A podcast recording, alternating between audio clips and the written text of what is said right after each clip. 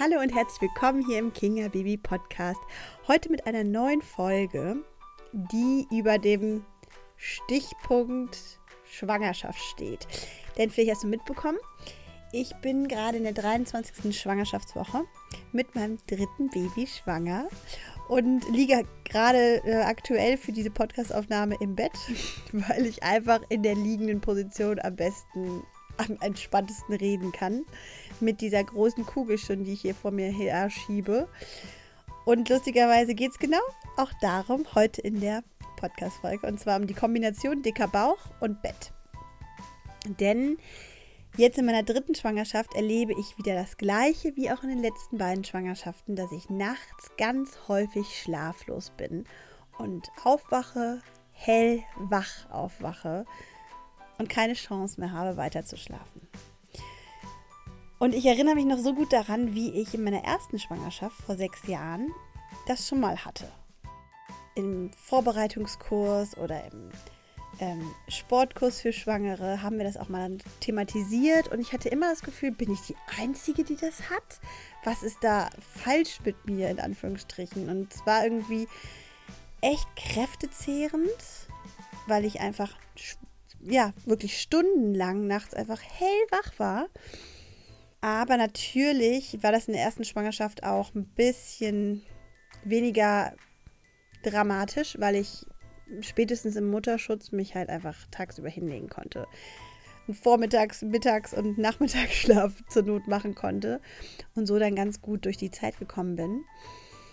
Und als ich dann in der zweiten Schwangerschaft das Gleiche nach, kurzen, nach kurzer Zeit, also ich, es beginnt bei mir wirklich so ab Woche 15 oder so, beginnt es, dass ich, dass ich nachts einfach hellwach, hellwach bin. Und als es in der zweiten Schwangerschaft dann auch war, war es natürlich nicht, nicht mehr ganz so witzig, weil ich ja noch meine große Tochter zu versorgen hatte, morgens in die Kita bringen musste, nachmittags, wo man dann halt meistens auch sein Tief hat, wenn man so unausgeschlafen ist, mh, nachmittags ja einfach für sie da sein wollte. Und das hat mich schon extrem geschlaucht. Und jetzt in der dritten Schwangerschaft könnt ihr euch ja vorstellen, wie sich das anfühlt mit zwei kleinen Kindern. Morgens pünktlich aufzustehen, sie für die Kita fertig zu machen, dahin zu bringen, nachmittags auch auf Trab zu sein. Also das in Kombination mit einfach Schlafmangel ist echt grenzwertig. Wie schon gesagt, ich hatte in der ersten Schwangerschaft auf jeden Fall das Gefühl, so dass da bin ich irgendwie ganz alleine. Das ist gar nicht, das ist selten. Und jetzt so mittlerweile in der dritten Schwangerschaft und weil ich das auch bei Instagram auf meinem Kanal immer wieder kommentiert habe, dass ich so Schlafprobleme habe jetzt in der Schwangerschaft, da kam so viel Feedback von anderen Schwangeren, die das genauso haben. Und dann bin ich ein bisschen in die Recherche gegangen und stellte sich wirklich heraus, dass Schlafprobleme in der Schwangerschaft einfach eines der häufigsten Schwangerschaftsbeschwerden ist. Daher dachte ich mir, das ist einfach ein Podcast-Thema wert, denn es wird mehr Mamis, werdenden Mamis so gehen, als ich das erstmal, als ich das erstmal dachte. Und daher will ich heute so ein bisschen aufzeigen, woran diese Schlaflosigkeit in der Schwangerschaft liegen kann und vor allem, was so meine Ansätze sind, weil ich mir natürlich viele Gedanken schon darüber gemacht habe, probiert habe, mir zu helfen und da einfach auch einige Tools habe, einige Ideen habe, wie man sich das Beste aus diesen schlaflosen Stunden oder am besten natürlich zur Vermeidung dieser schlaflosen Stunden zurechtlegen kann. Also die Hauptursache für die Schlafstörungen in der Schwangerschaft sind ja natürlich mal wieder die Hormone, die uns ja in der ganzen Schwangerschaft ja viel, vielerlei Hinsicht auch verändern, hm, wachsamer machen, vorsichtiger machen, emotionaler machen. Es ist halt eine hormonelle, so eine starke hormonelle Umstellung, dass das auch ein Grund sein kann, dass man in der Schwangerschaft so schlecht schläft oder so tatsächlich Wachphasen in der Nacht hat. Und das andere ist, dass man natürlich auch mit wachsendem Bauch einfach Schwierigkeiten hat, eine gemütliche Position zu finden. Daher, sobald mein Bauch ähm, schon so ein bisschen mehr als nur eine kleine Minikugel ist, hole ich mir immer mein Stillkissen aus der ersten Schwangerschaft, was ich ja jetzt schon dreimal, jetzt das dritte Mal nutze und kuschel mich da so richtig rein. Also leg zum Beispiel das eine Bein unter das äh, Schwangerschaftsstillkissen ähm, und das andere da drüber, sodass es einfach der Bauch so ein bisschen Entlastung hat. Seitenposition ist ja die Position, in der man am besten als Schwangere schläft und das merke ich auch total. Hm, ich muss allerdings wechseln, sonst tut das auf meiner tut meine Hüfte einfach weh, wenn ich nur auf der einen Seite liege. Ich wechsle also immer mal wieder rechts und links, so wie es sich gerade einfach gut anfühlt. Und das Thema, was glaube ich immer, immer vehementer wird für diese Nachtstunden, ist, dass man ja in der Nacht in einer Situation ist, wo man wenig Einflüsse von außen hat, wo es ruhig ist, wo es dunkel ist, wo man ja einsam ist in gewisser Weise und nicht so abgelenkt wie im Alltag von allen Erledigungen, vom Stress. Da in diesen nächtlichen Stunden beginnt wahrscheinlich auch noch durch diese hormonelle Umstellung der Körper so ein bisschen seine Ruhephase zu finden. Und ich finde den Ansatz eigentlich total schön, dass man sagt, der Körper, der Geist sehnt sich so nach dieser Ruhe als Schwangere, weil wir uns sowieso so einkehren in unser Innerstes und diesen kleinen Menschen in uns wachsen lassen, dass unser Körper sich so sehr danach sehnt, nach diesen Ruhephasen und die so sehr erleben will, dass er uns wach hält in der Nacht. Ich habe sogar die Bezeichnung spirituelle Nachtstunde gefunden in diesem Zusammenhang und fand das tatsächlich, also das, das war das erste Mal, dass ich so dachte, ich finde Frieden mit diesen nächtlichen Wachstunden, weil der Körper das vielleicht gerade einfach möchte diese Ruhe zu erleben. Ich, ich muss selber lachen, wenn ich das so sage, weil im Grunde ist mir das eigentlich fast schon zu abgedriftet. Aber da ist, glaube ich, irgendwas dran, mm, wo ich so ein bisschen hinfühlen kann und, und denke, einmal kann man natürlich immer gucken, lohnt es sich in den Tag mehr Ruhephasen und genau solche entspannten Zeiten reinzuholen, ohne Erledigung, ohne Stress Vielleicht ist das ein Weg. Und ich habe ihn auch schon ausprobiert. Ne? Ich habe wirklich jetzt vermehrt darauf geachtet, dass ich tagsüber ähm, wirklich Ruhe habe und mich mal hinlege, vielleicht meditiere und einfach ein bisschen sinniere. Und da hatte ich auch immer das Gefühl, das wirkt sich auf die Nacht aus. Dann ist es vielleicht ein bisschen weniger stark, diese, diese, Wach, diese Wachphase. Aber das ist jetzt auch nicht die Lösung gewesen. Ich kann jetzt schon mal vorsorglich sagen, ich habe bis jetzt noch keine Lösung gefunden, aber ich glaube, es ist ein Mischmasch aus all diesen Sachen, die ich euch heute vorstelle. Und vielleicht für den einen oder anderen ist einfach was dabei, was klappt, ne? Oder was halt wirklich so eine Verbesserung der Situation bringt. Also gleich hier an dem Punkt ein Disclaimer, ich bin keine Ärztin. Das ist kein medizinischer Rat, den ihr hier bekommt. Das ist das, was ich erfahren habe aus unterschiedlichen Quellen, denen ich vertraue. Das ist das, was ich selbst ausprobiert habe, wo ich gemerkt habe, das macht was mit mir, das verbessert meine Situation. Aber es ist natürlich kein medizinischer Rat, den ich euch geben kann. Aber was ich ähm, auf jeden Fall als sehr positiv diese, für diese nächtlichen Wachphasen empfunden habe, ist, mit bewusster Atmung zu arbeiten und tatsächlich auch mit Meditation meistens ist es so, dass ich nachts so wach bin, dass ich denke, ich kann jetzt nicht meditieren, ich bin viel zu wach. Aber auch dann, dann ist halt mein Weg eher diese bewusste Atmung. Da gibt es zwei tolle Atemmöglichkeiten, die tatsächlich mir auch am Tag sehr helfen, wenn ich runterkommen möchte. Und das möchte ich ja in der Nacht auch, ne? Einfach runterkommen, den Geist und, die, und den Körper beruhigen, damit er wieder in den Schlaf findet. Und das ist einmal die Wechselatmung. Hm, Google das am besten mal, da gibt es ganz tolle Videos auch zu. Es ist im Grunde ein Wechsel, dass man das eine Nasenloch zuhält mit dem einen Finger, dann durch das, ein, das, durch das andere Nasenloch einatmet und dann wechselt den Finger auf das Nasenloch tut, was gerade eingeatmet hat, das zuhält und durch das andere Nasenloch ausatmet. Also man wechselt von dem einen Nasenloch zum anderen Nasenloch zur Einatmung und zur Ausatmung. Und das beruhigt den Geist wahnsinnig, weil man sich tatsächlich darauf konzentrieren muss. und dadurch so ein bisschen abgelenkt wird von etwaigen Gedanken und ja, einfach Gedankenspielen und Sorgen, die dann vielleicht hochkommen in solchen nächtlichen Wachphasen, wo man dann einfach da liegt und wartet, dass man wieder einschläft. Also bewusst sich auf die Atmung zu konzentrieren, finde ich wahnsinnig wertvoll. Nicht nur für die Nacht, sondern auch für den Tag.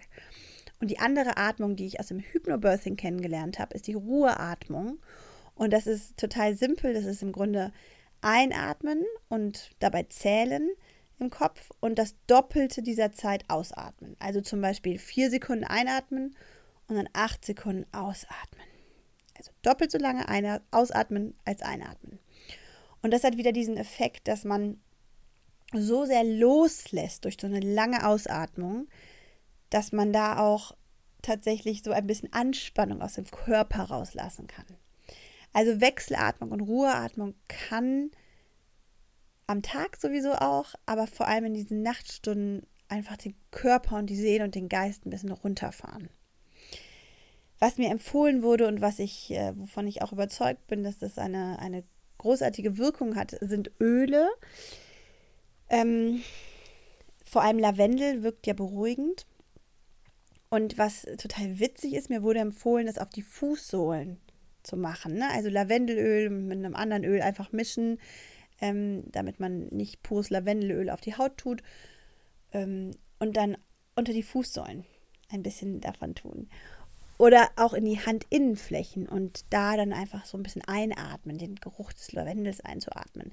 Dafür muss man Lavendel natürlich mögen. Wenn man es total eklig findet, dann ist es äh, kontraproduktiv. Dann kann man mit einem anderen Öl arbeiten, was vielleicht auch eine beruhigende Wirkung hat. Oder auch man kann so einen Diffusor im Zimmer aufstellen und da einfach damit diese, diese beruhigende Wirkung des Öls einen so ein bisschen einlullt. ja, aber ähm, was ich so witzig fand, als mir geraten wurde, dass ich das auf die Fußsohle tun soll, war ich sofort überzeugt davon. Denn wenn meine Mädels Husten haben, dann benutze ich total gern von der Bahnhofsapotheke das ähm, Thymian-Myrrhe-Balsam. Und das packe ich auch. Also, das sollte man eigentlich auf Brust und Rücken machen und das machen wir auch. Aber ich tue auch immer ein bisschen was unter die Fußsohle. Wir probieren es einfach mal aus, weil jemand mir das erzählt hat. Und ich habe jetzt nicht dran geglaubt, warum soll das was bringen auf der Fußsohle. Und es hat total was gebracht. Ob es jetzt an den Fußreflexzonen liegt oder an einem Placebo-Effekt. Ich weiß es nicht, aber es ist etwas, wo ich sofort dachte, so ja, die Fußsohle. Da würde ich das Lavendel auch drauf machen.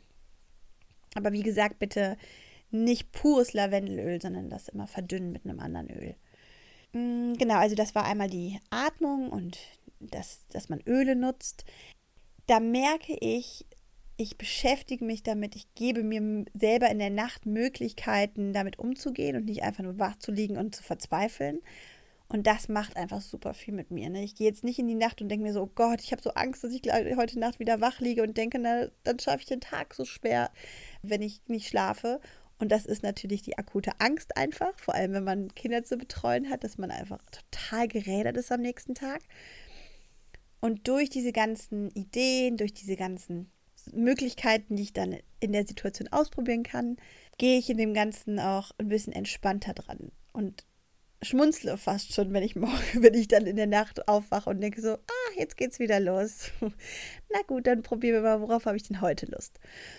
Und genau, also äh, Atmung oder Meditation anhören, hm, Yoga Nidra, was ja auch so eine Entspannungsmeditation ist, ist super. Kann man sich bei YouTube anhören, kann man sich auf irgendwelchen Meditations-Apps anhören und dann auf die Atmung konzentrieren und mit Ölen arbeiten. Und für abends und auch für nachts tatsächlich kann es total helfen, wenn man so einen beruhigenden Tee trinkt. Ähm, da gibt es auch extra welche für Schwangere von allen möglichen Firmen.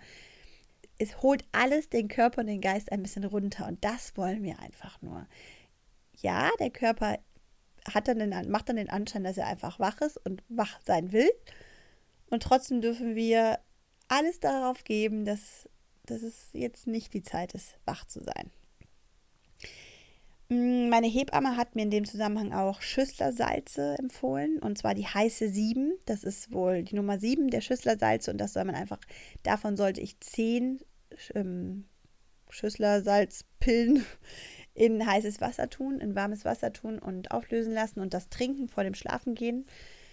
Und sie meint, das kann ich auch gerne in der Nacht trinken. Das habe ich jetzt bestimmt eine Woche gemacht. Ich habe das Gefühl, ja, das ist nett. Es macht jetzt nicht einen wahnsinnigen Unterschied, aber sehr viele haben ja auch gesagt, das ist ein tolles Mittel auch gegen Kopfschmerzen oder Unruhe. Insofern heiße sieben, ähm, versuch es. Ne? Also es ist ein Versuch wert. Ich würde jetzt nicht sagen, das war meine Lösung, aber es ist, ähm, ich habe sehr, sehr viel Gutes darüber gehört. Was auch empfohlen wurde und was ich, wo ich mich auch schon drauf freue, sind Massagen bei der Hebamme. Manche massieren, manche bieten Akupunkturbehandlungen an gegen Schlafstörungen, gegen Schlafschwierigkeiten. Also da lohnt es sich auch mal total nachzufragen und die Hebamme mit ins äh, Boot zu holen. Denn, wie gesagt, Schlafstörungen bei Schwangeren sind Nummer eins der Schwangerschaftsbeschwerden. Laut äh, mehrere Aussagen. Und das finde ich schon echt krass, dass es dann trotzdem so ein Thema ist, was, was irgendwie kaum besprochen wird. Und ähm, was ich leider auch hatte, sowas wie Wadenkrämpfe nachts, das hatte ich jetzt in der ersten Schwangerschaft und jetzt wieder. Und es war so ein unglaublicher Schmerz, dass ich echt aufpassen musste, dass ich nicht aufschreie und alle wecke, schrecklich, schreiend wecken.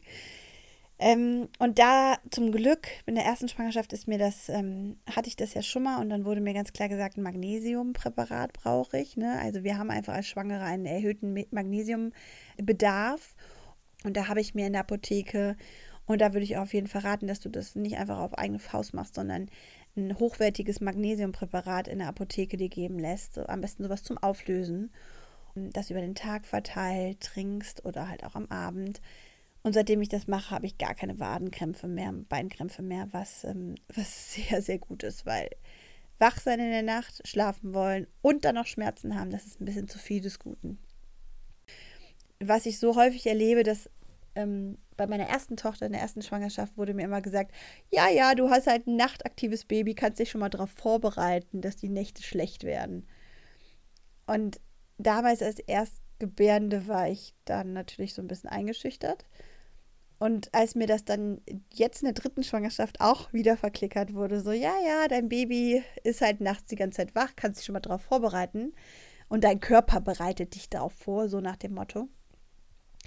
Da ähm, hat mich das nicht mehr so sehr tangiert. Habe ich mich davon nicht mehr so einschüchtern lassen.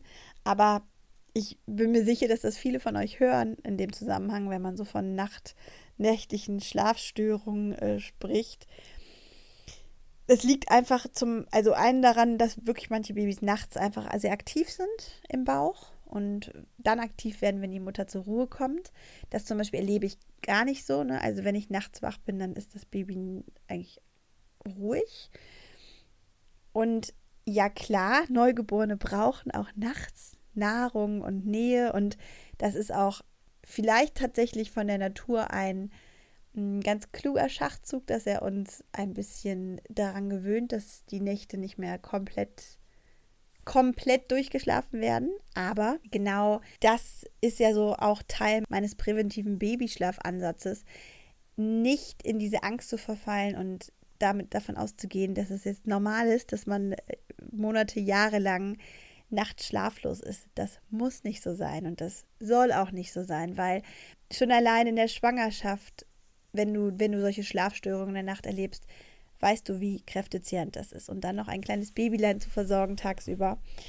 Das hat die Natur mit Sicherheit sich nicht so überlegt, dass wir einfach alle am Stock gehen. Und genau da gibt es halt so wunderschöne und vor allem so sanfte Tools und Wege, die Kleinsten zu unterstützen, einen guten Nachtschlaf zu etablieren, weil der Nachtschlaf ist das, wo wir alle, wo wir Erwachsene und natürlich auch die Kleinen regenerieren, Kraft sammeln.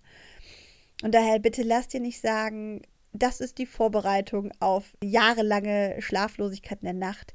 Nein, das muss es nicht sein. Ich habe jetzt dreimal das so erlebt, dass die Nächte nicht ohne sind in der Schwangerschaft. Und ich habe zweimal schon ein absolutes Gegenteil ähm, mit Baby dann erlebt. Also die Nächte waren tausendmal anstrengender als Schwangere als mit einem Neugeborenen. Und das liegt natürlich daran, dass all diese wunderschönen Tools und sanften Wege, die ich dir auch im Lalilu Babyschlafkurs vermittle, das so wundervoll unterstützen, dass die Kleine relativ früh schon einen sehr guten Nachtschlaf haben können. Also bitte lass dich nicht verunsichern. Es ist, wie es ist in der Schwangerschaft. Das heißt aber nicht, dass das jetzt das Schicksal für die nächsten Jahre ist. Und ob du es jetzt als spirituelle Nachtstunde siehst oder da einfach deine Wege findest, schon mal, wie du dich beruhigen kannst, dich runterholen kannst in Stresssituationen, wie zum Beispiel durch die Wechselatmung. Das ist, sind alles wundervolle Tools, die du auch dann nutzen kannst, wenn du Mama bist und zwischendurch mal kurz zur Ruhe kommen musst. Das ist etwas, was wir definitiv lernen dürfen als Eltern, als Mütter. Und vielleicht darf man es auch so sehen, dass es einfach einen nochmal mehr darauf vorbereitet, dass man Extremsituationen erlebt und wie man sich dann selber runterholt. In dem Sinne, ich wünsche euch eine gute Nacht, ob mit Baby im Bauch oder schon im Außenbauch raus. Und ich sage bis ganz bald. Liebste Grüße.